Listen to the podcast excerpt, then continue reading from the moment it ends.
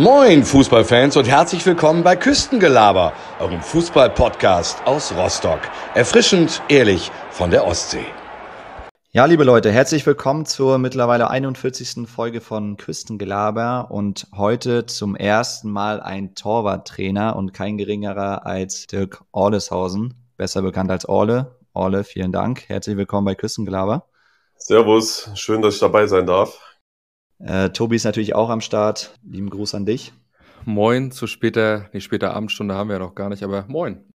Ja, wir haben gerade im Vorgespräch so ein bisschen erzählt, wir haben hier echt, also gefühlt muss ich den Zettel hier umblättern, so viele Fragen haben wir und würden mal mit so einem kleinen Schmunzler starten und zwar würde äh, Damian Rosbach, also Rossi, gerne wissen, wie es deinen Hühnern geht.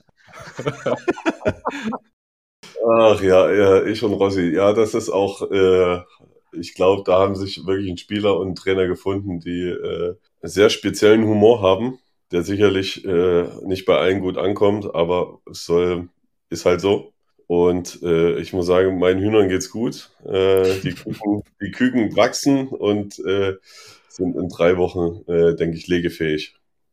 Würdest du äh, Rossi denn zutrauen, äh, den Rasen bei dir zu mähen oder hättest du da ein bisschen Angst, dass er die Hühner übersieht mal? Nee, in das Gelände kommt er nicht. Da kommt er mit seinem kleinen Rasenmäher auch nicht weiter.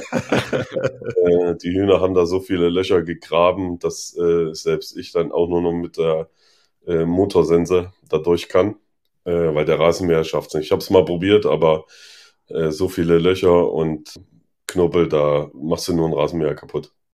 Das heißt, es gibt nur Hühner oder hast du da wirklich, oder habt ihr da so, so einen kleinen Hof mit ein paar Meertieren oder wie sieht es da bei euch aus? Ja, also wir haben nur Hühner. Also es ist ja so, dass, äh, dass der Vormieter Hühner hatte und äh, wir jetzt hier das äh, praktisch aufs Land gezogen sind und meine Frau gesagt hat, oh, boah, Hühner, cool. Und ich habe gesagt, ich sage, okay, Schatz, pass auf, ähm, das ist deine Geschichte. Wenn du das machen willst, ähm, Pflege und Bipapo, alles, was dazugehört, dann kannst du das gerne machen. Ich habe wenig Zeit dafür. Und ja, dann mach's halt. Und da hat sie gesagt, ja, okay, dann probieren wir das. Und äh, ja, jetzt war es so, dass wir dann natürlich auch, äh, klar, Bio-Eier, also mehr Bio geht nicht, direkt haben. Und äh, wir, ich ja jetzt auch äh, in der Mannschaft ein paar, äh, ein paar Eier-Fanatiker habe, die, äh, die ich dann ab und zu mal was mitbringe. Sehr schön. Äh, die nächste Anekdote, wir haben so ein bisschen auf deinem Instagram-Profil geschaut und haben äh, ein Bild gefunden, wie du äh, mit einer Bahnschranke dastehst, äh, offensichtlich mal nach einem Hallenturnier. Ja. Da würde uns natürlich gerne interessieren, war das so die beste Auszeichnung, die du je als Torwart bekommen hast? Also ich denke mal, die, die also Fußballfans wissen, was damit gemeint ist, wenn man als Torwart eine Bahnschranke bekommt. Ja, genau. Ähm, es ist so, äh, dass ich ähm, wir spielen mit den alten Herren im Winter, äh, haben wir immer so eine, mit dem ESV Lok, Rostock, die haben immer eine Hallenzeit und äh, durch einen Mitspieler von Sievershagen, die kennen sich gut und da machen wir ab und zu mal so ein Hallentraining. Und die haben mich dann irgendwann mal gefragt, du, Torwart ist ausgefallen, hättest du nicht Lust, bei uns zum Hallenturnier mitzukommen? Und ich sage so, klar, warum nicht? Und da haben sie mir so ein bisschen auf der Hinfahrt ein paar Geschichten erzählt, dass die Preise äh, ja eher so lustig gemeint sind, ne? Bahnschranke und ich glaube, glaub, der mit dem härtesten Schuss hat irgendwie so einen Vorschlaghammer bekommen, äh, Hammer des Tages sozusagen. Und, und da habe ich gesagt, ja, und was kriegt der Torhüter? Ja, der kriegt eine Bahnschranke. Ich sage, wie, der kriegt eine Bahnschranke? Ja, so eine halbe, äh, eine halbe Bahnschranke abgesägt und ich sage, ja, okay, das Ding hole ich mir auf jeden Fall. Kann, kommen, was will, das Ding hole ich mir. Und äh, ja, das ist ja natürlich auch klar, da kommt ein ehemaliger Profitorwart ins Hallenturnier und hält natürlich auch gut. Ich war wirklich gut, muss ich sagen. Und aber das war von vornherein schon eigentlich klar, dass ich das Ding kriege, dass die ganze Halle nochmal tobt und äh, ja, aber ich, ich wollte das Ding von Anfang an und äh, habe es am Ende auch gekriegt. Wir sind dann im Turnier mit der ältesten Mannschaft, sind wir dann Vierter geworden und äh, ja, aber das Ding habe ich, halte ich in Ehren. Das steht in meinem, äh, im Stadion, in meinem Büro, auf meinem Schreibtisch. Ja, geil. Und, ja, das hält Erinnerung, ne? Also das ist immer wieder äh, eine schöne Sache, wo ich zurückdenken kann. Ja, apropos Hallenturnier, wir haben im Vorgespräch schon so ein bisschen rausgefunden, dass du ja aktiv auch noch für Sievershagen zockst, für die Ü35 und Ü40. Nimm uns mal so ein bisschen mit, wie kam damals so die Idee und der Kontakt zustande und ähm, ja, wie wohl fühlst du dich eigentlich beim SSV? Also es ist ja so, dass wir damals äh, oder seit wo ich hierher gekommen bin, immer mal so einen Mitarbeiterkick gemacht haben äh, von Hansa. Und ich habe äh, aber schon mit Martin Pohl, auch ein ehemaliger Hansa-Spieler, dem habe ich früher in Erfurt zusammengespielt. Und der wohnt ja hier oben und so ist dann, Kontakt ist nie abgebrochen, auch äh, durch die Frauen. Und ja, ich habe denen das mal erzählt und dann sagt er, hä, wieso, dann komm doch zu uns mit. Ich spiele ja auch Fußball da in Sievershagen, alte Herren. Und ich wusste ja zu dem Zeitpunkt auch nicht, dass es hier in alten Herren auch noch richtig um Punkte geht. Also da geht es ja richtig um Kreismeisterschaften und äh, da ist es ja nicht nur so einfach nur hin, bisschen gekicke und, sondern da geht es ja richtig zur Sache. Und da habe ich gesagt, ja, okay, dann gucke ich mir das mal an. Äh, und so bin ich eigentlich dahin gekommen und äh, bin da jetzt auch seit, äh, ich weiß gar nicht, seit drei oder vier Jahren bin ich da jetzt mit dabei. Und ich muss aber auch sagen, dass gerade zu Corona-Zeit eigentlich das so, also kurz danach auch, eigentlich so mein soziales Umfeld war. Ne? Also ich weiß nicht, wenn ich das nicht gehabt hätte, ob ich hier noch hier gewesen wäre, muss ich ehrlicherweise gestehen. Es war wirklich nur, ähm, du bist jetzt zugezogen, du hast jetzt auch nicht mehr so diesen, diesen Draht zu den Spielern und Spielerfrauen, wie es noch als Spieler war, was ja völlig verständlich ist. Also du bist nicht mehr so, nicht mehr so drin in dieser, in dieser Materie. Und dann war es wirklich nur noch Arbeit nach Hause, kaum was unternommen. Also durch Corona ging das ja sowieso nicht, aber auch danach nicht und davor wenig. Und äh, das war eigentlich so der Punkt, äh, wo ich gesagt habe, das war eigentlich so mein soziales Umfeld, wo ich sage, boah, das rettet mich eigentlich. Das muss ich sagen. Und äh, ja, durch das ältere Semester äh, haben wir jetzt auch noch ein paar äh, Frauen kennengelernt, weil man sich auch trifft, äh, zu, äh, gelegentlich zu feiern. Und so äh, haben wir ein bisschen Anbindung gefunden, muss man sagen, ja. Ja, vor allem habt ihr auch, glaube ich, eine ziemlich äh, abgezockte Truppe. Also ich äh, komme so ein bisschen aus dem Amateurfußballspiel selber halt noch beim, beim SV Warnemünde in der zweiten Mannschaft. Ähm, ich glaube, ihr habt auf jeden Fall einige Jungs, die natürlich äh, so Anfang, auf jeden Fall Mitte, Ende 30 sind, aber definitiv schon mal irgendwo Verbandsliga, teilweise Oberliga oder sogar dann auch Profiluft geschnuppert haben, oder? Ja, das ist, äh, das ist richtig. Das ist schon eine Weile her, äh, muss ich sagen. In der, in der 35er sind wir jetzt mittlerweile auch, ich sage mal so, ich glaube, sieben, acht Mann, die 40er spielen können. Und bis letztes Jahr haben auch noch zwei Mann 35er gespielt, die dieses Jahr 50er spielen können. Und ja, aber es ist, es fehlt ein bisschen der Nachwuchs. So, das heißt, der Nachwuchs ist ja dann äh, gerade frisch 32 geworden. Genau, ja. nee, aber momentan ist man ja, der eine kennt den, der spielt dort. Der, ich, wir haben jetzt noch zwei, die spielen selber noch ja. in einem anderen Verein Fußball und, äh, und so stellst du dich halt irgendwie zusammen. Ne? Das macht aber Spaß und wir sind eine recht gute Truppe, ja, muss man, muss man sagen. Aber es ist schon, ich sag mal so, dadurch, dass wir jetzt nicht wie andere Vereine äh, jetzt so, in, wenn die Spiele losgehen, wird ja nicht mehr trainiert. Ne? Also wir treffen uns zum Spiel eine halbe Stunde vorher, ziehen uns um, besprechen kurz was und dann geht's raus. So, fünf Minuten einlaufen und ab geht's. Das merkt man dann schon hinten raus, ne? Zwecks Verletzung, Robustheit, so, das, das merkst du dann schon gegen richtig gute Gegner, muss man dann schon richtig mal auf die Zähne beißen. Ja, richtig Gas geben. Ich meine, es macht Spaß. Es ist, macht mehr Spaß als jetzt Mannschaften 8, 9, 10 zu 0 wegzuhauen oder 11, 1, das, ich glaube, das ist dann für einen Gegner auch nicht, nicht spannend, sowas. Ja, aber im Großen und Ganzen ist das, ist das echt cool. Echt eine coole Nummer. Aber klär mal unsere Hörer so ein bisschen auf, welche Position zockst du? Also bist du eher offensiv unterwegs oder äh, ja, mehr am Tore verteidigen? Äh, am Anfang war es, also 35er war es am Anfang so, dass ich äh, offensiv spielen durfte dann äh, war es eigentlich so, dass äh, ich gesagt habe, wenn Not am Mann ist, gehe ich eigentlich auf jede Position, außer auf sechs. Sechs muss ich zu viel laufen. das, das, ist einfach so. Und im ersten Jahr war es dann auch so, dass ich dann auch ein Spiel, da ist der Torwart ausgefallen, da habe ich gesagt, ja, dann gehe ich halt ins Tor. Eigentlich wollte ich es nicht mehr machen, aber dann gehe ich halt ins Tor. Da haben wir gegen den direkten Konkurrenten 2-1 verloren, sind dadurch Zweiter geworden. aber seit, seitdem eigentlich ich gesagt habe, ich mache alles, wenn Not am Mann ist, äh, seitdem bin ich irgendwie jetzt äh, in die Dreierkette Mitte gerutscht. Und, und ja, da hat natürlich auch der, der jetzt 50er spielen darf, der hat dann natürlich auch gesagt, drei Mannschaften macht keinen Sinn, ich mache 35er nicht mehr. Ja, dann war das Ding für mich eigentlich zementiert da hinten. Und also 35er Dreierkette hinten, Mitte und äh, 40er, dadurch, dass das ja Kleinfeld ist und defensiv haben wir da ein paar Leute, äh, haben sie mich dann auch ins Mittelfeld gesteckt.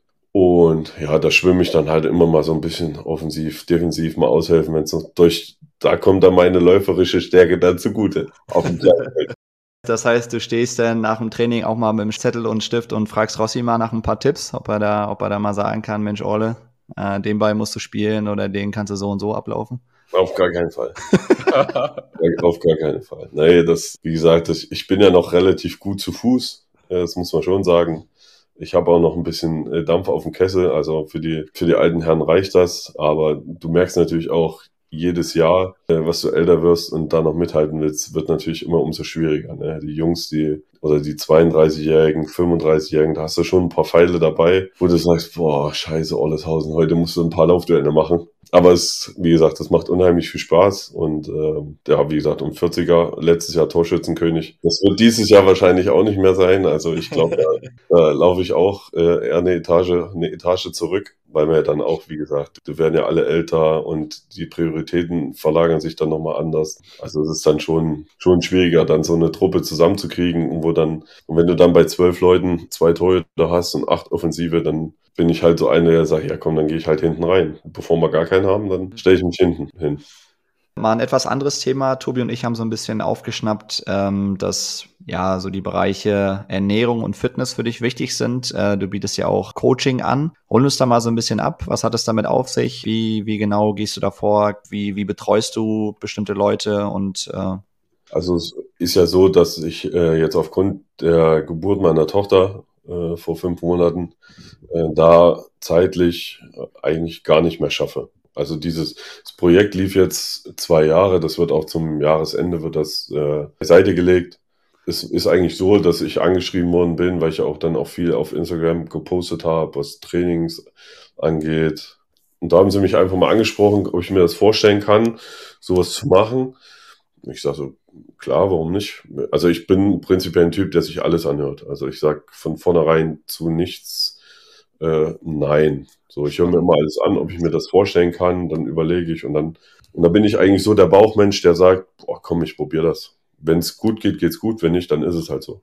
Ja, das war dann halt so, dass ich mit einem äh, mit einer Firma zusammengearbeitet hat, die mir die Software gestellt hat, die mir die Website äh, gemacht hat und alles das zur Verfügung gestellt hat, was ich brauche. Ich habe dann praktisch nur äh, wie so eine Art Kundenakquise gemacht, wenn jemand Interesse hatte. Mit dem habe ich äh, gesprochen, was er für Interessen hat, wie man das umsetzen kann. Habe so ein bisschen versucht, seine, seine Gewohnheiten zu, ähm, ja, zu erfahren. Und dann kriegst du es ja relativ schnell mit, ob du jetzt, ob es eher an der Ernährung liegt oder eher am, am, am Sport. Ja, und so haben wir dann Trainingspläne zusammengestellt, die sich äh, bezogen haben auf die Person, also Arbeits-, also Frühschicht, Nachtschicht, also auf seine Arbeitsverhältnisse, auf seine ähm, Gewohnheiten, was das Essen betrifft. Ähm, also sei es, hat er irgendwelche Intoleranzen, ähm, hat er irgendwelche äh, Sorten von Gemüsen, die er gar nicht isst, so wie bei mir zum Beispiel der Pilz, da gehe ich nicht ran. Und, und so hast du Trainingspläne erstellt, gehst du ins Gym, hast du nur Zeit für Homeworkout, also Familien mit Kindern oder so, dann weißt du genau, okay, die haben eigentlich keine Zeit fürs Fitnessstudio, hm. dann musst du was für zu Hause machen. Ja, und so habe ich dann Sachen zusammengestellt, äh, den Leuten geschickt. Äh, Ernährungsplan natürlich auch auf Kalorien, Kalorienbasis, wie viel verbrennen sie, äh, was können sie zu sich nehmen? Und dann habe ich dann so äh, Gerichte erstellt, äh, damit sie auf ihre tägliche Dosis Kalorien kommen und dann halt natürlich auch äh, Makro- und Mikronährstoffe. Ja, spannend. Und wie oft hast du so gerade in deiner Prime-Zeit, sag ich mal, als du dann wirklich ja äh, viel äh, Muskelmasseaufbau betrieben hast, äh, wie oft hast du da trainiert? Also hast du dann da irgendwie auch die Zeit im, im Hansa-Gym genutzt, um dich da irgendwie fit zu halten und dann zu Hause ja. weitergemacht? Oder wie kann man sich das vorstellen?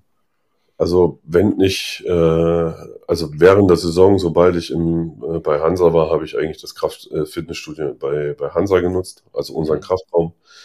Der ist äh, dafür richtig gut ausgestattet. Und da habe ich halt trainiert, weil für mich gerade in zwei Einheiten oder wenn wir nachmittags trainieren, dann bin ich so ein Typ, ich kann nicht zu Hause rumsitzen und früh den Fernseher machen, zwei Stunden. Das geht nicht. Ich bin früh Aufsteher, ich stehe 6 Uhr auf, mittlerweile manchmal sogar um 5, 5.30 Uhr. Und da muss ich die Zeit überbrücken. Und da bin ich lieber so ein Typ, der vormittags alles abreißt, was geht, damit ich weiß, okay, wenn das Training vorbei ist, komme ich einfach nur nach Hause und kann chillen. Keiner geht mir auf die Nerven. Ich kann die Beine hochlegen und äh, bin in meinen eigenen Verwenden und alles ist cool. Ja, vor allem, das ist fürs Mindset, glaube ich, auch super, super wichtig. Ähm, warst du denn früher als, als aktiver Torwart, sage ich mal, auch schon so vom Mindset oder hat sich das jetzt erst über die letzten Jahre so ein bisschen entwickelt? Na, es hat, ich bin ja relativ, also ich bin ja Spätstarter, äh, was das äh, Profitum anbelangt. Und da bin ich eigentlich so alle zwei, drei Jahre oder nach dem ersten Jahr meines Profitums in Erfurt habe ich dann mit einem Trainer zusammengearbeitet. Also es war mein Cheftrainer, der war sehr, hat sehr auf Ernährung geachtet, ähm, teilweise zu viel. Und er hat einen Ernährungsberater mitgebracht, mit dem habe ich dann zusammengearbeitet, habe dann das erste Mal meine Ernährung umgestellt. Was das Krafttraining anging, war ich ja dann auch noch in den Kinderschuhen. Und ich habe ja praktisch bis bis 24 kein Krafttraining gemacht, nichts. Also da war ein Kraftraum für mich eigentlich ein No-Go. Äh, je mehr ich dann eigentlich so in den, Prof, äh, in den Profifußball reingewachsen bin, desto mehr hast du natürlich auch äh, mitgenommen durch verschiedene Athletiktrainer, durch verschiedene Trainer, durch Spieler, die äh, schon weiter waren als ich, wo du sagst, okay, warum macht er das? Viele, so wie jetzt, äh, machen äh, Neuro, neuronales Training, wo du sagst, hey, was bringt das? Und, und ich bin dann auch so ein Typ, der probiert halt viel gerne aus. Entscheide dann für mich, ob mich das jetzt weiterbringt oder nicht. So ist dann halt so das entstanden, wo ich halt immer viel, viel probiere, viel mache und irgendwann war ich so in dem, in dem Fitness-Hype drin, dass ich dann auch eigentlich fast, eigentlich trainiere ich fast jeden Tag. So immer unterschiedliche Sachen, so wie jetzt zum Beispiel, ich gehe zweimal die Woche Fußball spielen. Fahr, äh, momentan fahre ich jetzt zweimal, zwei, dreimal früh die Woche Fahrrad auf einem Hometrainer zu Hause. Ich mache Kraftsport dreimal, drei, viermal die Woche. Also das sind aber nicht so äh, Einheiten, die zwei Stunden gehen, sondern das hält sich alles in Grenzen von der Fahrradfahren maximal eine Stunde, maximal. Äh, Krafttraining maximal eine Stunde. Also das ist alles noch Zeiten, die sich die sich handeln lassen und dadurch, dass ich ja keine Fahrzeit habe, noch Fitnessstudio, umziehen, duschen und das gleich wieder zurück, ist das relativ gut machbar. Ja, spannend. Ähm, dann haben wir dich jetzt, glaube ich, auf äh, ja, verschiedenen Ebenen auch mal persönlich kennengelernt. Da wir natürlich vorwiegend Hansa-Fans äh, am Start haben, wollen wir jetzt so ein bisschen die Brücke natürlich auch zu Hansa schlagen. Und du bist seit 2018 mhm. Torwarttrainer bei Hansa. Ähm, die erste Station, ist auch spannend. Du bist aus dem Südwesten hast du vorhin ja so ein bisschen beschrieben, an die Ostsee gekommen. Nimm uns mal mit, wie kam damals der, der Kontakt zu Hansa zustande, beziehungsweise welche Trainerlizenz oder der Torwarttrainerlizenz hast du eigentlich zu dem damaligen Zeitpunkt eigentlich schon gehabt? Also es war so, dass äh, Hansa Rostock in Karlsruhe gespielt hat, 2000 äh, Saison 6, äh, 17, 18. Das war, äh, das muss glaube ich im Februar irgendwann gewesen sein. Pavel war der Trainer, Pavel Dotschew. Und der hatte mich so zwischen Tür und Angel gefragt, äh, Olle, ich suche einen Torwart für nächstes Jahr, kennst du einen? Und mein damaliger Vertrag ist ausgelaufen und ich sag so, Pavel, mein Vertrag läuft aus. Nimm noch mich. ah, er sagte, ah, Olle, du bist zu alt. ich sag, Pavel, sag, wenn du mich trainieren siehst, dann sagst du nicht mehr, ich bin zu alt. Und dann habe ich ihm so, da habe ich ihm so gesagt, und Pavel, was ich dir noch bieten kann, äh, ich war damals schon äh, von meinem, von meinem Mindset war ich schon so weit, dass ich gesagt habe, also ich hatte die äh, C-Lizenz schon, Trainer, die B, äh, den Leistungskurs-Torwart hatte ich schon, die B-Lizenz Trainer habe ich gerade angefangen und ich wusste, dass ich die, äh, die UEFA A-Lizenz Torwart machen darf. Das wusste ich damals schon. Und dann sage ich, Paul, und ich kann dir einen Torwarttrainer machen, dann mache ich halt dein Backup. Bin Nummer drei, falls was passiert. Und ich mache gleich einen Torwarttrainer. Lizenzen oder so bin ich, die, die habe ich, das und das mache ich. Das ist in zwei Jahren ist das durch. So, bin ich mit allem fertig. Und dann war es so, hm, okay. Nach dem Spiel kam er dann irgendwann und sagt, Orle, wir machen das. Ich sag so, hä? Ja, ich sag, sprich erst mal mit deinem Manager äh, und dann können wir uns nächste Woche gerne mal zusammensetzen, telefonieren und gucken, was geht. Und dann war es halt so, dass der Markus Thiele, der hatte unser Gespräch mitbekommen. Der hatte das in Aalen, wo er mal tätig war, hatte der das schon mal gemacht. Der hat einen ehemaligen Torwart zum Torwarttrainer gemacht und als Backup installiert. Und der hat gesagt, das funktioniert wunderbar. Das geht, wir machen das. Habe ich meinen Berater angerufen ich sage, du, das und das haben wir, das und das Gespräch. Wir warten mal ab, was passiert. Äh, du weißt ja nicht, der Bulgare sagt vielleicht, ja, ich sage sag jetzt was, ich sage jetzt was in der Hoffnung, dass er es vergessen hat. ich sage, ja, ja, hat er sowieso nur aus dem Scheiß erzählt. Äh, und dann war es halt so, dass sie vier Tage später angerufen haben und äh, mir ein Angebot gemacht haben. Und dann bin ich das Wochenende drauf hochgefahren, habe mir alles angeguckt. Ja, und dann war es halt eine Verhandlungsphase mit dem Karlsruhe. Da hätte ich ja noch einen Vertrag gekriegen können als Nummer zwei, ein Jahr. Und ich habe mir dann aber gesagt, ein Grund war, ich wollte immer selber entscheiden, wann ich aufhöre mit, der aktiven Karriere. Und dadurch, dass ich meine ganzen Torwarttrainerlizenzen schon teilweise hatte, teilweise schon angemeldet war, dass ich sie machen kann, habe ich eigentlich gesagt, ist eigentlich ein perfekter Karriereplan. Ich habe null Trainerstunden, also null Trainererfahrung, komme gleich in einen Profiverein, wo ich Torwarttrainer sein kann in einer Profimannschaft und auch noch ein richtig geiler Verein, so durch äh, hin und her, KSC, Pipapo, äh, habe ich mich dann entschieden, dass ich diese, dass ich diesen Schritt gehen werde. Das war dann halt so. Und so kam das, so kam das zustande. Und ja, und so hat sich eigentlich mein Kreis geschlossen. Weil Pavel war der Trainer, der mich zum Profi gemacht hat in Erfurt 2006. Und jetzt hat er mich praktisch zum Torwarttrainer gemacht. Wie hast du das denn organisatorisch damals gelöst? Also du hast ja dann praktisch den Stammtorhüter, ich weiß gar nicht, wer es zu der Zeit war, und dann praktisch den zweiten Torwart gehabt und äh, die hast du dann praktisch trainiert oder habt ihr dann irgendwie so ein gemeinsames Training gehabt, in dem du auch irgendwie selber aktiv warst? Wie habt ihr das gestaltet? Ähm, naja, es war so, dadurch, dass ich Nummer drei war, äh, hatten wir nur zwei, zwei Keeper. Das war damals Janis Gelios, den, ja. der, der, wurde vor mir verpflichtet, zwei Tage vor mir. Ähm, und der Erik Gründemann, der war noch da. Dann habe ich mit denen angefangen. Äh, Philipp Puls war noch da. Der war aber eher für die, für die zweite vorgesehen. Dann war es so, dass sich der Erik dann verletzt hatte. Äh, der hat sich dann, glaube ich, im letzten Vorbereitungsspiel oder in einem Vorbereitungsspiel hat sich das Kreuzband gerissen. Und dann haben wir mit dem Alex Sebald noch einen äh, dazugeholt, äh, ausgeliehen. Und da war es halt so, dass ich halt viele Einheiten dann auch mitgemacht habe. Sei es ein Torschuss, damit die Jungs ein bisschen Pause kriegen, sei es eine Turnierform. Ähm, also ich habe dann noch im ersten Jahr habe ich dann so viel wie möglich eigentlich mitgemacht. Ja, habe dann auch noch ein Spiel in der zweiten gemacht, weil ich unserem Alex Sebald äh, damals versprochen habe, dass er, da hat er mich fünf Wochen vorher gefragt, du, äh, der kam ja aus Österreich, seine Familie und eine Freundin war noch da unten. Er sagt, ey, in fünf Wochen kommt meine Freundin hier hoch. Wenn es geht, möchte ich da nicht zweite spielen. Ich sage, okay, ist kein Problem, mache ich. Brauchst du nicht, schick mal einen anderen. Und, und dann war es halt so, dass äh, ich glaube, Jörg Hanel hat da sogar noch gespielt, 2018. Der hat dann nochmal ausgeholfen. Und der sagt auf einmal, Olle, ich kann nicht spielen. Ich äh, habe mich gezerrt. Ehrlich jetzt. Und ich sage noch vorher, da muss viel passieren, dass ich jetzt da zum Einsatz komme. Ja, und dann war es so, äh, da habe ich gesagt, ja, okay, Axel, ich habe dir das versprochen, äh, kein Problem. Und dann bin ich halt mitgefahren nach Charlottenburg. Ja und habe dann ein Spiel für die zwei Amateure gemacht, haben wir leider 2-0 verloren. Das war eigentlich, habe ich ja jetzt auch ein Karrierespiel für Hansa Rostock gemacht. Aber da gab es am Ende keine Bahnschranke für dich nach dem Spiel. Nee, nee, das war, wie gesagt, mittlerweile bin ich jetzt äh, auch in dem Alter oder damals schon vor fünf Jahren, äh, wo ich sage, ich muss es keinem mehr beweisen. Ich habe es mir selber bewiesen, dass es irgendwie ging, so weit wie möglich, was auch keiner geglaubt hätte, selbst ich nicht. Und von daher es war eine geile Zeit und jetzt bin ich einfach nur äh, froh, dass so mein, meine Karriereplanung eigentlich so funktioniert hat, wie ich mir das vorgestellt habe.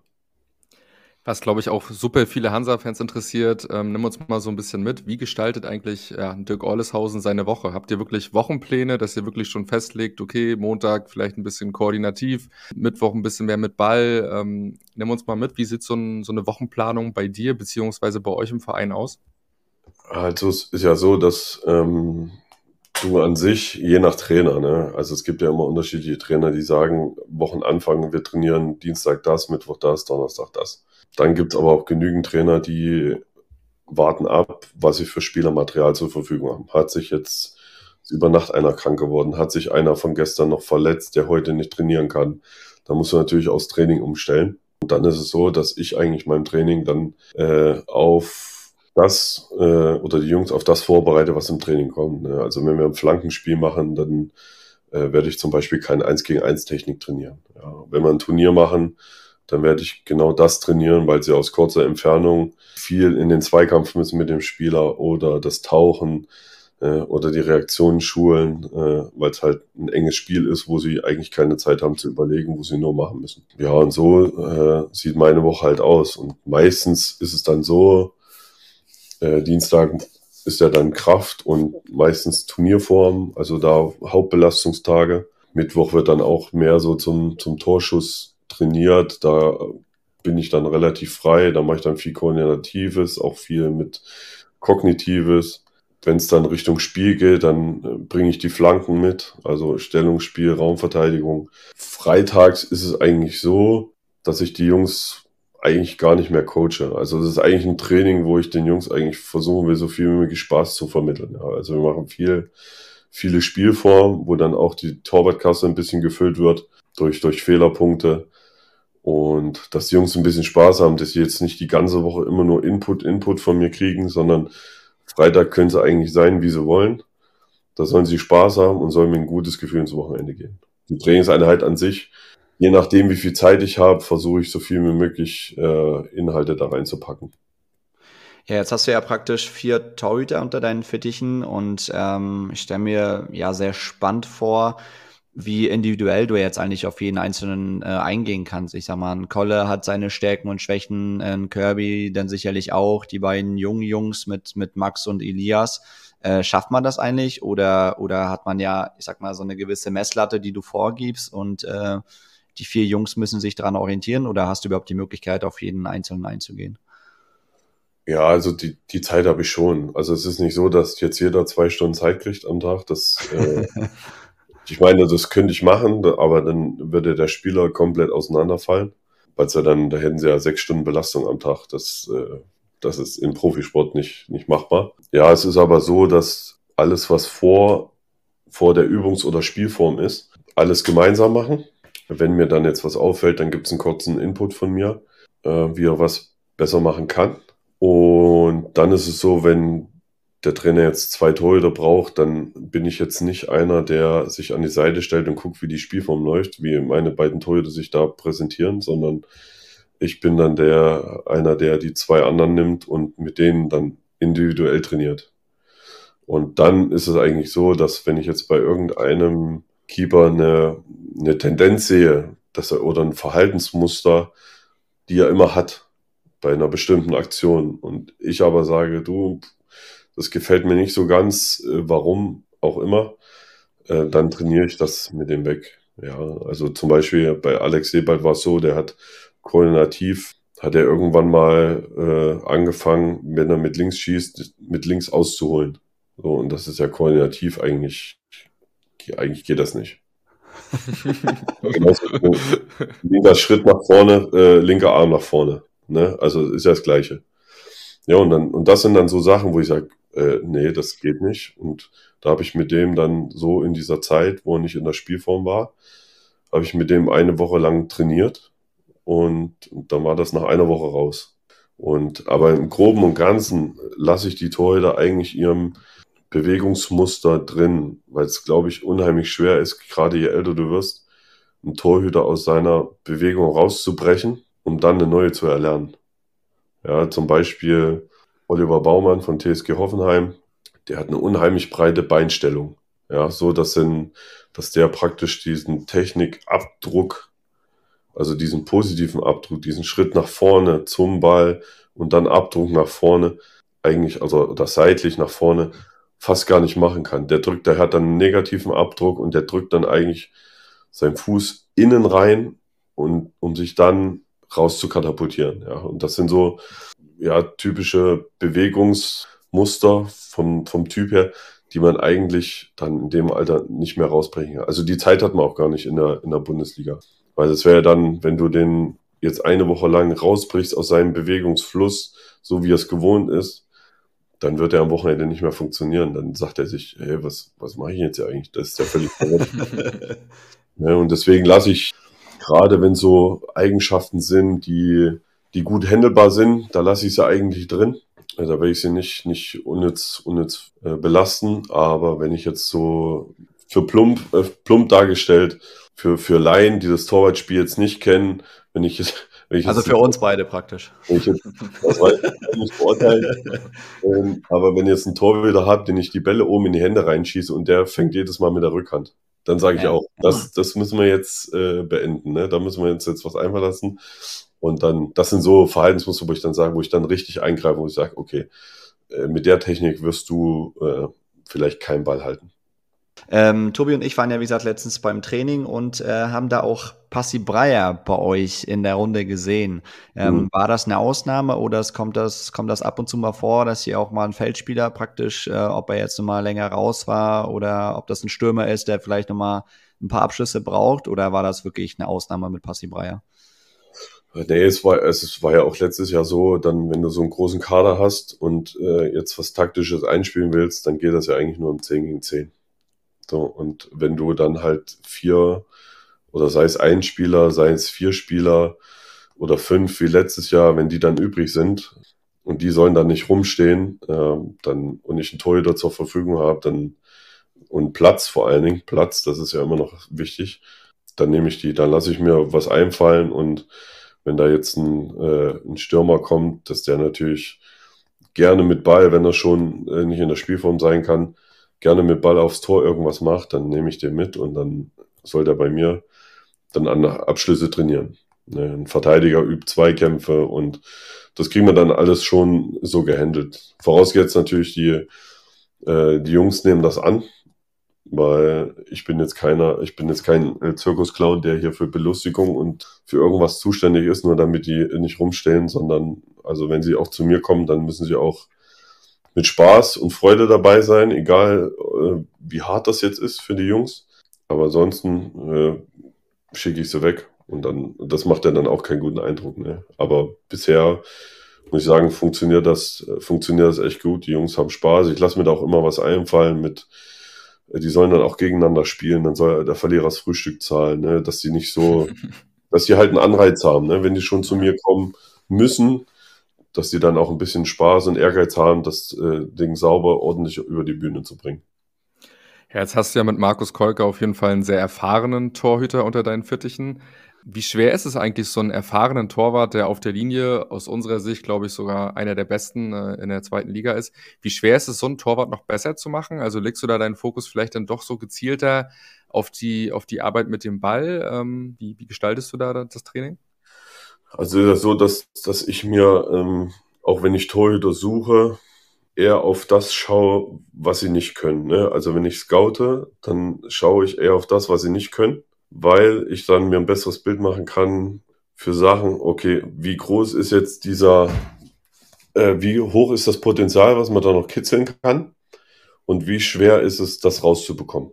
So, und danach ordne ich eigentlich meine, äh, meine, meine Torhüter. Und äh, bei Kolle ist es halt, bei Kolle wusste ich, das war ein Gegenspieler von mir, den kannte der 250 Drittligaspiele. Da wusstest du, und wir waren damals dritte Liga, und da wusstest du, wenn du irgendwann mal aufsteigen willst, dann brauchst du einen Torhüter, der dir auch Punkte gewinnt, dann brauchst du einen Aufstiegstorwart. Das ist, also das bin ich der Meinung, dass du sowas brauchst. Wenn du aus der dritten in die zweite aufsteigen willst, brauchst du einen Aufstiegstorwart. Markus war damals auf dem Markt und ich wusste, okay, durch, durch gemeinsame Spiele oder gegeneinander Spiele, was er kann. Und haben gesagt, okay, das ist der Junge, den wir, den wir brauchen. Dann war es so, dass ich mir, wenn, wenn ich mich für den Keeper entscheide, dann lasse ich die einfach mal eine Woche trainieren, mache mir ein Bild Und dann gehe ich, dann fange ich eigentlich mit der richtigen Arbeit an, um dann zu sagen, okay, hier das und das gefällt mir nicht, weil warum kannst du das nicht? Also du, es gibt ja auch Torwarttrainer, die haben ja eine bestimmte Vorliebe für irgendwelche Techniken. Da werden halt, da fallen halt andere Techniken hinten runter, die fallen durchs Raster. So war das auch bei Markus. Konntest du noch eins, zwei Sachen, konntest ihm neu beibringen. Das sind dann halt so Sachen, da geht es dann nicht mehr um das große Ganze. Ich glaube, wenn du dann auch in der ersten bis dritte oder erste und zweite Liga, dann sind das nur noch Nuancen. Also da kannst du, glaube ich, dem Torhüter, ich glaube, da gibt es keinen Torhüter, der nicht jede Technik kennt und auch ausführen kann. Die Frage ist dann nur, ob er sie richtig anwendet. Ja, und dann sind halt, glaube ich, je mehr, je mehr Technik trainiert wird, also durch viele Wiederholungen, desto besser wird er da drin und desto einfacher ist es für, die, für den Jungen auch auszuführen. So, deswegen bin ich dann einer, der auch vieles trainiert. Ich habe jetzt keine Vorliebe für irgendwas. Ich versuche einfach so viel wie möglich den Jungs mitzugeben. Und bei Kolle war es zum Beispiel der Block lang. Das siehst du ja dann auch relativ schnell, wie die Ausführung ist. Fällt er nach hinten, äh, macht er ihn gar nicht. So und äh, stürzt er nur raus. Äh, warum wartet er nicht? Das sind dann also so kleine so kleine Stellschrauben, äh, die man dann mit dem Torhüter selbst erkunden muss. Warum macht er das oder warum macht das nicht? Und so äh, versucht man dann den Keeper zu verbessern. Hast du denn Kolle zum Elberkiller gemacht oder konnte er es schon vorher? ja, nee, das, das konnte er tatsächlich schon vorher. Das Problem war nur, als wir, als wir hier waren, als er als er das erste Jahr da war. Und ich glaube, der hat von den, in den ersten zwei Jahren, von den ersten sechs Elfmetern gar keinen gehalten. Und aber, da wolltest du schon rein wahrscheinlich, ne? Nee, nee, da haben wir, da haben wir gesagt, okay, Kolle, pass auf. Wir machen jetzt, ich habe mir, ich habe ja damals in den Jahren die, die Spieler angeguckt, die Tor, äh, die Elfmeter-Schützen, habe mir dann einen Zettel gemacht, wer schießt wohin, pipapo. Ich war dann auch so ein, so ein Bauch, so ein Elfmeterhalter nach Bauchgefühl, ne? Ich hatte, glaube ich, auch fast 30 Prozent Elferquote, also so schlecht war ich dahin auch nicht. Das ist stark, ja. Ähm, das habe ich ihm dann immer gesagt, gezeigt und habe aber gesagt, du, wenn dein Bauchgefühl was anderes sagt, geh immer nach dem Bauchgefühl. Und das hat irgendwie nicht funktioniert. Und dann haben wir das dritte Jahr gesagt, okay, Kolle, pass auf, ich suche dir alle Elfmeter raus, mach dir eine Liste fertig, du guckst dir die Elfmeter an und trägst dann das Kreuz ein auf der Stelle, wo du denkst, dass er dahin geht. Und dann haben wir uns eine Zeichensprache abgemacht, so vom, vom Spiel, damit er weiß, ah, alles klar, wenn ich sechs Elfmeterschützen hat und dass er sich nicht jede Ecke merken kann, muss, äh, haben wir uns da äh, Zeichensprache abgemacht und äh, damit er weiß, wo er hinzugehen hat. Und das, ich glaube, so richtig funktioniert hat das erste Mal in dem Aufstiegsjahr in, als wir in Ferl gespielt haben. Nee, in Lotte gegen, ich weiß gar nicht, gegen wen das war, gegen Oerding oder Meppen. Gegen Oerding war das, ja, das war ein genau. Abendspiel, glaube ich, ja. Genau. Und das war das erste Mal, da hat er ein erste Mal einen Elfmeter wieder gehalten und dann noch so einen wichtigen, wo du wusstest, ja, okay, jetzt steigst du auf. Jetzt geht's, jetzt geht's los. Ja, gut, und das pusht natürlich unwahrscheinlich. Ne? Und dann hast du halt so eine Aktion, ähm, sind wir mal auf deine Einschätzung gespannt. Nämlich gleich die Frage, die jetzt äh, im Anschluss kommt. Das Ding jetzt am Wochenende gegen, äh, gegen Hannover 96, das 1 zu 0. Würdest du ja. da sagen, das war, war ein Torwartfehler oder würdest du sagen, ja, mit der Sonne und so, das, das kann schon mal passieren? Nein, also es ist so, ähm, also ein klassischer Torwartfehler ist das nicht. So, er stand, also der Schütze hat ja freien Fuß, selbst für den Torschuss. Also er kann ja auch aufs Tor schießen. Die Lücke war da, er stand da auch auf der äh, winkelhalbierenden, das heißt so äh, bei Torlinie. Da stand er drauf, also das hat wunderbar gepasst vom Stellungsspiel. Er ist auch ähm, gut weggegangen, also hat gut aufgedreht. Von der, von der Schrittfolge her war das alles sauber. Im Prinzip hat er vom Stellungsspiel her die gefährlichen Räume zugemacht. So, den direkten Torschuss, den gefährlichen Raum hat er zugemacht, weil er dort stand. Dann hat er den, äh, praktisch den Steckball oder den Flachpass vorne rein, vorne vor die zwei Abwehrverteidiger, hätte er auch verteidigen können. Das Problem war aber, A, wollte der Schütze das nicht. Also hat er auch in der Zeitung, glaube ich, gesagt, dass ihm das Ding ein bisschen über den Schlappen gerutscht ist. Dann hast du halt, dadurch, dass du da vorne stehst für den direkten Torschuss, das ist der erste gefährliche Ball, kommst du dann bei der Schrittfolge irgendwann nicht mehr hinterher. Und er dreht, dreht gut auf, die Schrittfolge passt Nur irgendwann dadurch, dass du vorne für den Torschuss verteidigst, wird der Weg nach hinten immer, immer länger. Und irgendwann weißt du als Torhüter, wenn du jetzt schon am Ball vorbeigelaufen bist oder der Ball über dir drüber und du bist von deiner Schrittfolge, kannst du nicht mehr drehen und wenden, dann weißt du, das Ding ist durch. So. Und im Endeffekt musst du sagen, von der Flugbahn her war der auch einfach, der war perfekt, auch wenn er es nicht wollte. Der war perfekt, weil er auch noch ins Seitennetz fliegt. Also der fliegt ja nicht mal, der fliegt einfach über ihn so hinten runter ins Tor, sondern der nutzt ja eigentlich den kompletten Weg von der Flugbahn her bis hinten ins Seitennetz. Kannst dann natürlich auch diskutieren, ob er jetzt vielleicht sogar einen halben Meter weiter tiefer stehen kann. Das hätte man noch machen können. Aber ich sag dir, das, äh, das sieht der Laie nicht.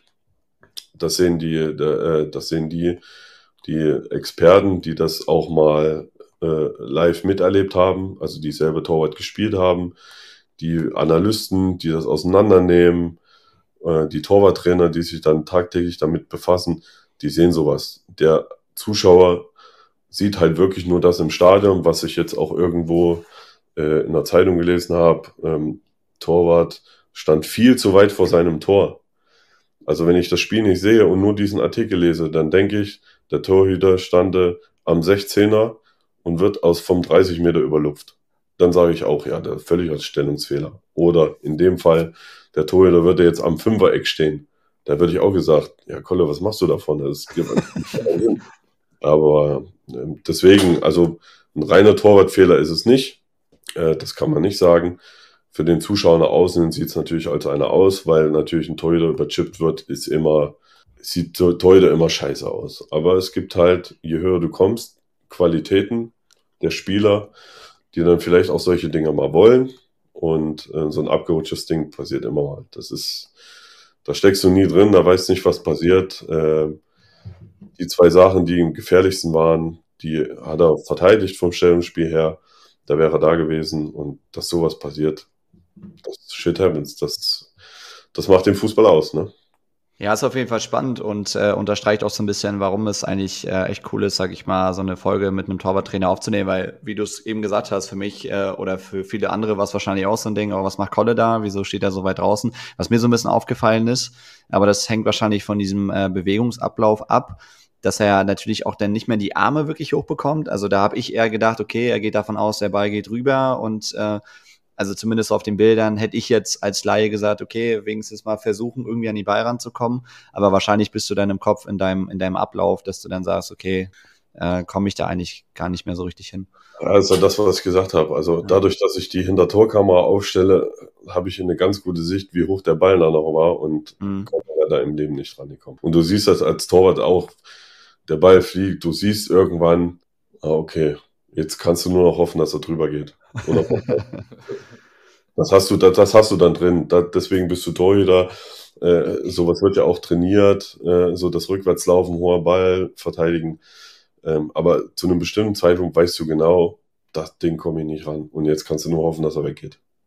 Ja, um die äh, Torwart-Thematik jetzt so ein bisschen abzuschließen, du hast vorhin über Torwart-Scouting gesprochen und ähm, da wäre es natürlich interessant zu hören, inwieweit du so für Torwart-Transfers äh, verantwortlich bist, beziehungsweise wie du da eigentlich eingebunden bist. Also bist du am Ende der Entscheidungsträger, ist das am Ende eine gemeinsame Entscheidung und du bist da einfach der Ex, was heißt einfach, du bist dann der Experte, der sagt, äh, wir brauchen den Aufstiegstorwart Markus Kolke oder wir brauchen den zweiten Mann. Wie, wie ist das wahrscheinlich vom Verein auch unterschiedlich, oder?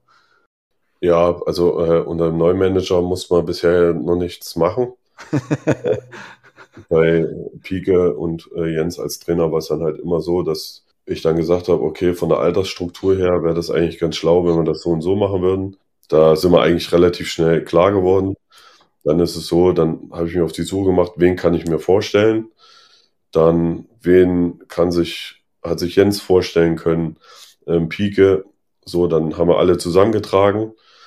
Dann hast du natürlich auch ein paar Sachen, wo du sagst, boah, ich habe über den nur Schlechtes gehört, nee, den streich mal raus aus der Liste. So, also dann wird erstmal selektiert. Von 30 Torhütern bleiben dann vielleicht noch 20. So, und dann ist es halt so, dass du immer irgendwas findest. Der eine ist zu teuer. Dann hast du ja noch gewisse Regeln mit ablösefrei gehabt. Also dann bleiben vielleicht am Ende noch 10. Dann ist so, dass ich mir dann äh, eigentlich so die letzten sieben, acht Spiele anschaue äh, über eine Plattform, die äh, dann alles schon auf den Torhüter zusammengeschnitten hat, wo ich dann nicht das ganze Spiel schauen muss, sondern nur von Szene zu Szene. Und da mache ich mir dann mein Bild, was ich jetzt, äh, ob ich jetzt irgendwelche Tendenzen raussehe, was für Schwächen der Keeper hat. Natürlich auch, was er gut macht, aber wie vorhin schon gesagt, ich bin einer, der sehr gerne auf die Schwächen schaut, äh, weil Highlight-Videos, äh, denke ich, schick, werden genug rumgeschickt von den Beratern. ja, und dann ist so, dass ich mir dann alles äh, detailgetreu aufschreibe, dass ich dann, wenn die Möglichkeit besteht, dann auch live vor Ort bin, mal so ein Spiel zu schauen, den auch live zu sehen, wie er sich, wie er sich gibt, äh, als bei Gegentoren äh, freut er sich mit der Mannschaft, wenn er Tore schießt oder ist er eher zurückhaltend, ist er introvertiert und sowas. Ähm, das schreibe ich mir dann noch auf, wenn ich ihn live sehe. Wenn es die Möglichkeit hergibt, Rostock ist ja jetzt nicht so, äh, wo du einfach mal schnell darüber fahren kannst, äh, guckst dir ein Spiel an und schnell wieder zurück. Das ist immer ein bisschen Schwierigkeit mit dem, mit dem Standort hier oben. Ja, und dann ist es halt so, dass wir dann äh, zusammen besprechen, okay, das habe ich gesehen. Den Eindruck hat vielleicht äh, damals Jens und Pike gehabt und haben wir uns damals eigentlich zusammen auf die Torhüter geeinigt. Tobi, ich würde vorschlagen, wir kommen zu den Community-Fragen. Haben wir ja vorher schon gesagt, da ist eine Menge zusammengekommen. Äh, da auch nochmal ein riesen Dankeschön an alle. Wir haben das thematisch so ein bisschen sortiert. Ähm, cool natürlich, dass wir jetzt im Laufe des Gesprächs auch einige schon beantwortet haben und äh, würden vielleicht gerne mal mit der Klassikerfrage starten. Äh, an welches Spiel erinnerst du dich denn gerne als Profi zurück, Orle? Gibt's dann oder gibt es vielleicht mehrere Spiele, an die du gerne zurückdenkst? Oh, es gibt mit Sicherheit ein paar Highlights. Puh, ja gut, das meiste, die, die zurückbleiben, sind eigentlich die schlechten Spiele. Also Highlight-Spiel war zum Beispiel äh, Rot-Weiß Erfurt gegen im DFB-Pokal erste Runde gegen Bayern München. Da haben wir leider knapp knapp verloren, aber Jürgen Klinsmann noch Trainer, Toni Groß macht noch das entscheidende Tor. Highlight-Spiel, absolutes Ding, 20.000 Zuschauer, meine ich. Dann das andere Highlight-Spiel natürlich gegen HSV äh, mit KSC in der Relegation. Ist natürlich bitter ausgegangen, aber ist so, aber war trotzdem absolutes Highlight. Und dann war es eigentlich so, und die Spiele, die hängen bleiben, wo richtig scheiße läuft, sind dann, ich habe mal in Braunschweig sechs Stück gekriegt, wo alles lief für Braunschweig, jeder Schuss ein Treffer. Ich hatte mein legendäres Windspiel auch in Braunschweig. Da war so höllischer Wind, da habe ich mir zwei Bälle selber reingelegt. Ähm, das sind alles so Dinge, die, die hängen bleiben, ne? Und dann, äh, dann halt diese, die guten Aufstieg, dritte Liga war ein geiles Jahr, so mit, mit dem KSC. Ja, das waren alles so, eigentlich war alles ein Highlight, so. Ich fand irgendwie alles, alles geil, aber das sind so die, auch die Reisen zu Freundschaftsspielen, äh, Malta, äh, Armenien, St. Petersburg. Das waren schon geile Erlebnisse, die ich wahrscheinlich äh, im beschaulichen Erfurt nicht, nicht wahrgenommen hätte, ja. Jetzt hast du schon das Spiel gegen den HSV angesprochen. Äh, jetzt bin ich mal so fies, das Ding von Diaz damals. Da kam auch eine mhm. Frage rein. Was sind so deine Gedanken, wenn du da so zurückblickst? Gar nichts mehr. also ein paar, ich glaube, ich gehe mal davon aus, dass mir ein paar jüngere HSV-Fans jedes Jahr zum 1.6. noch so ein Bild schicken, äh, wie der Freischuss reinsegelt. Aber ich muss ehrlicherweise sagen, tangiert mich nicht mehr. Ich habe auch hier in der Nachbarschaft und in der, in der äh, Bekanntschaft HSV-Fans, äh, die gar nicht glauben können, dass ich das war, der da gespielt hat. Da ist keine, es war absolut geiles Erlebnis, aber da gibt's keine also ich, ich breche jetzt nicht in Tränen aus, wenn ich daran zurückdenke. Da bleibt wirklich nichts mehr, nichts mehr haften. So, das ist, es war cool. So, und dann bin ich aber auch, äh, muss ich sagen, da bin ich auch als Typ so coldes Eis, wo ich dann sage, ja, okay, es ist, Vergangenheit, das war geil. Aber ich habe jetzt, ich habe jetzt was anderes zu tun und äh, von daher war schön und mehr auch nicht. Kannst du denn ohne Fußball, also klar, du bist, du bist Torwarttrainer, du spielst nebenbei noch selber bei Sievershagen. Also wie viel Zeit äh, bleibt dann eigentlich noch so neben dem Fußball oder nimmst du dir auch bewusst dann die Zeit mit deiner Tochter, mit dem Hund, mit deiner Frau? Naja, also ich bin ja, ich bin ja jetzt auch nicht mehr in dem Alter, äh, so wie die jungen Spieler heutzutage, die nach dem Training in die Stadt rennen, äh, ins Café setzen, Wetter genießen, gucken. Ich war dann auch schon am Ende meiner Karriere so einer, der viel investiert hat und dann aber auch froh war, wenn man vom Training nach Hause kommt und Beine hoch. So, und das ist äh, für mich ein bisschen chillen, mit Familie, vielleicht Freunde einladen, äh, aber auch nur nicht jeden Tag, sondern vielleicht mal am Wochenende trifft man sich mal ein Grillerchen machen, vielleicht mal ein Spiel schauen oder jetzt äh, Football, Footballabend machen, sonntags. Ähm, sonst bin ich eigentlich immer zu Hause. So, also ich bin da, ich bin da eigentlich eher so der langweilige Typ, aber mag es einfach zu Hause zu sein, meinen eigenen vier Wänden und dann meine zwei Hunde, jetzt die Tochter dazu, äh, meine Frau ist sowieso, alles ist cool. Wenn ich die habe, ist alles, kann um mich rum die Welt untergehen. Der Rest ist, der Rest ist dann Nebensache für mich. Ja, normalerweise würden wir jetzt so wie sagen, perfekte Schlusswort, aber wir haben hier noch gefühlt 20 Fragen. Ich versuche mal hier ein bisschen Gas zu geben. Äh, wir ja. kommen jetzt mal zu dem, zu dem Hansa-Part. Äh, und zwar interessiert die Hansa-Fans natürlich, ob du dir vorstellen kannst, also du bist jetzt seit 2018 äh, im Verein, Vertrag läuft aus. Ich glaube, dann im nächsten Sommer kannst du dir vorstellen, äh, noch ein paar Jährchen dran zu hängen. Äh, liegt das vielleicht dann am Ende eher bei den Verantwortlichen und gar nicht bei dir, weil du eigentlich schon offen kommunizierst, dass du noch ein bisschen was vorhast? Ja, es ist ja, also es ist ja so, dass ich äh, natürlich auch, äh, wie als Profi, dann auch als Trainer nach, nach äh, höherem strebe.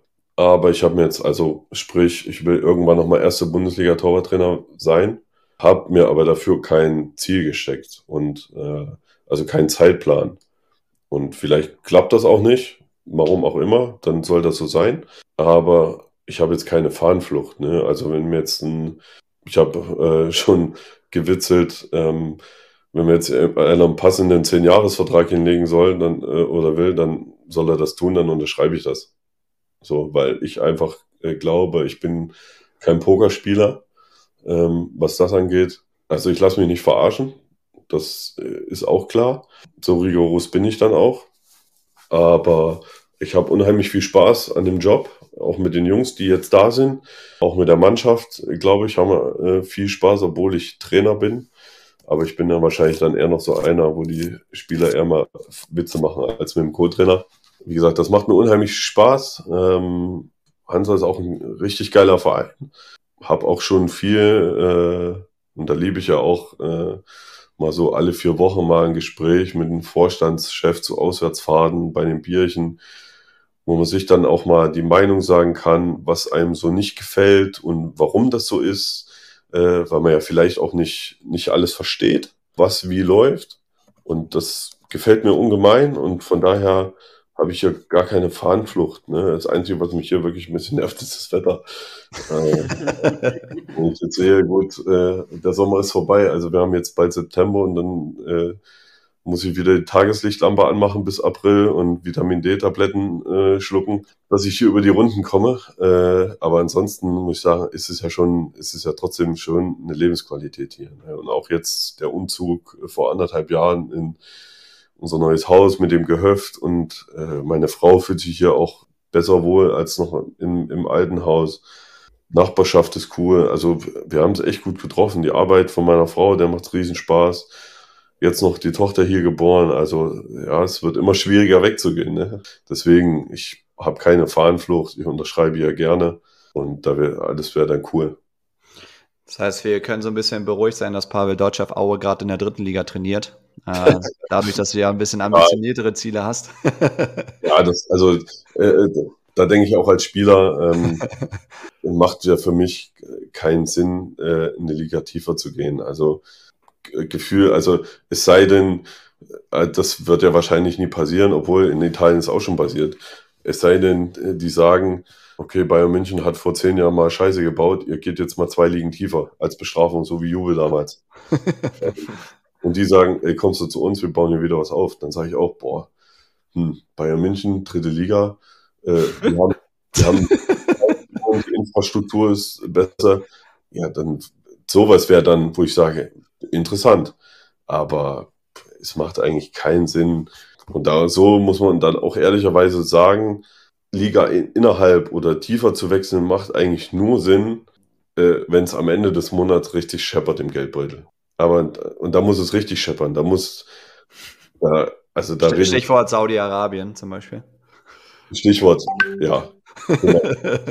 Genau. also das, ich, ich, kann das völlig verstehen, äh, wenn die Leute da hingehen. Die zahlen ja auch exorbitant. warum sollen die Leute das nicht machen? Klar, Land, äh, politisch etc. pp. Das ist alles nicht so ganz äh, koscher, was da ist, aber du kannst es den Leuten nicht verübeln. Das ist normaler Arbeitgeber bei der Post, der kriegt keine Ahnung wie viel, ich sage jetzt einfach mal 2000 Euro und äh, DPD, absolute Konkurrenzfirma, Hassfirma, der sagt, ey, komm zu uns, äh, wir zahlen jetzt fünffache. Ja, dann sagt er bestimmt, ah, ich bleib bei der Post, weil Geld mir besser steht oder was.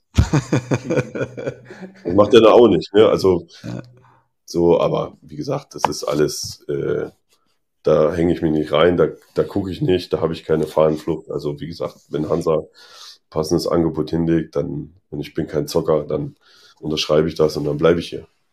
Ja, jetzt äh, schneiden wir mal eine andere Sportart an, von der Tobi und ich auf jeden Fall keinen blassen Schimmer haben. Und zwar hat einer gefragt, warum die 49ers und ob du den Football auch mal im Torwarttraining benutzt. Also egal, was du sagst, wir werden es auf jeden Fall nicht verstehen. Also die Begründung jetzt, weil wir keine Ahnung von Football haben, aber die Frage ist reingekommen und da möchten wir die natürlich auch stellen. Okay, 49ers, ähm, weil äh, damals, als ich groß geworden bin, lief das ja alles noch im Free TV und das war dann die Zeit Rivalität 49ers, Cowboys, Dallas Cowboys. Deswegen bin ich da hängen geblieben. Football äh, benutzt, ja, kannst du eigentlich schwierig machen. Dadurch, dass das Ei ist, du weißt nicht, wie es kommt, ist eigentlich eine gute Reaktionsübung, so, um Bälle abzuwehren, äh, weil sie anders springen. Aber dadurch, dass das Ding nicht rund ist, kann es schon mal passieren. Äh, ich hatte auch mal von, von von einer anderen Marke so einen, so einen eckigen Ball, der ist gesprungen, wie er wollte. Da ist schon mal eine Kapsel zu Bruch gegangen ne, im Finger und deswegen halte ich da eigentlich, eigentlich Abstand davon. Dann äh, kam eine Frage rein zu Philipp Klevin, den du ja, glaube ich, aus deiner Erfurter Zeit kennst. Äh, Gibt es da noch irgendwie Kontakt? Hast du da irgendwie noch eine Meinung? Der ist ja, haben wir geschaut, bei Lübeck, gerade zwischen den Pfosten.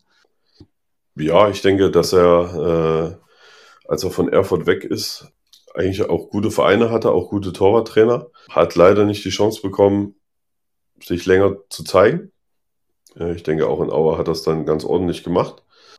Ich glaube, es war für ihn auch jetzt so der richtige Schritt, auch mal nach Lübeck zu gehen, zu einem Aufsteiger. Ich denke, ist auch Lübeck auch äh, an sich eine schöne Stadt am, am, äh, am Meer und ein guter Schritt von ihm. Ich kenne auch den Torwarttrainer. Vielleicht war auch die Frage von ihm, wer weiß. Den Torwarttrainer kenne ich sehr gut. Also die Frage kam von Coach Arvid. Jetzt weiß ich ja, nicht, ob das da. Okay. Das ist der, der Torwarttrainer. Das ist der Torwarttrainer von, äh, von äh, Ich glaube, die zwei werden da richtig gute Arbeit leisten und äh, er wird sich dann auch stabilisieren. Ist ja mittlerweile jetzt auch schon, boah, ich weiß gar nicht, wie alt er ist. Ob er schon, ob er schon den 30er hat. Ähm, aber erfahrener Keeper, ähm, solider Keeper. Und äh, ich denke, damit haben die Lübecker einen guten Fang gemacht. Ja. Und zum Abschluss nochmal eine knackige Frage: Was ist besser, Thüringer Bratwurst oder Fischbrötchen? Die ist, nicht, die ist ja so einfach, das ist die Thüringer Bratwurst. Ich bin Thüringer und da geht nichts oh, da geht nichts drüber. Also ich gehe jeden Sonntag, also normalerweise jeden Sonntag nach Warnemünde und holen uns einen Thüringer. Das stimmt, stimmt, nicht weit weg vom Kirchenplatz, ne? Gibt's doch ja. da irgendwie Thüringer Bratwurst. Ja, habe ich tatsächlich auch schon mal gegessen. Da geht nichts drüber. Orle, vielen Dank. Ich denke mal, wir können da einen sauberen Strich drunter machen. Hat äh, echt super viel Spaß gemacht, auch äh, nochmal einen tieferen Einblick zu bekommen, äh, was so ein Torwarttrainer überhaupt macht, ähm, da auch wirklich nochmal spannende Themen zu besprechen. Äh, bei uns ist immer so, dass der Gast immer noch am Ende das letzte Wort hat. Deswegen kannst du gerne was loswerden, vielleicht Richtung Coach Arvid. Ja, vielleicht soll er mal sagen, wie er Kolke findet. äh, nein, das mache ich nicht. Also ich, ich bedanke mich erstmal, dass ich, äh, dass ich dabei sein durfte, ähm, dass ich allen Zuhörern auch mal so einen kleinen Einblick geben konnte. Äh, auch wenn er nicht ganz so tiefgründig war, aber äh, so ein bisschen, ja, dass man auch nicht einfach im, im Stadion sitzt und sagt, äh, das war ein Torwartfehler und dass da noch ein bisschen mehr dahinter steckt, aber ich kann es jedem verzeihen, weil ihr seht nur das, was äh, gerade im Stadion passiert und äh, nicht intern. Ich kann einfach nur sagen, unterstützt äh, die Jungs, äh, die draußen auf dem Feld stehen und äh, in der Woche auf dem Trainingsplatz weiter so wie bisher. Und äh, ich glaube, dass wenn wir alle zusammenhalten, auch dann in schlechten Zeiten, so wie letztes Jahr, kann das hier noch ein ganz gutes Ding werden. Perfekt, Olle. Viel Erfolg am Samstag gegen Osnabrück. Mal gucken, ob Johnny mal ran darf gegen Kolle. Sind wir, sind wir sehr gespannt. Genau. Ich glaube schon. Ich glaube schon. Okay. Und äh, ja, Geschichten schreibt, ich will es nicht äh, ganz so hoch posaunen, aber Geschichten schreibt der Fußball, ne? wenn ihr weißt, was ich meine. nicht, dass es so kommt. Olle, Olle, schönen Abend noch und äh, alles Gute. Danke ebenso. Ciao, ciao. Danke, ciao, ciao. ciao.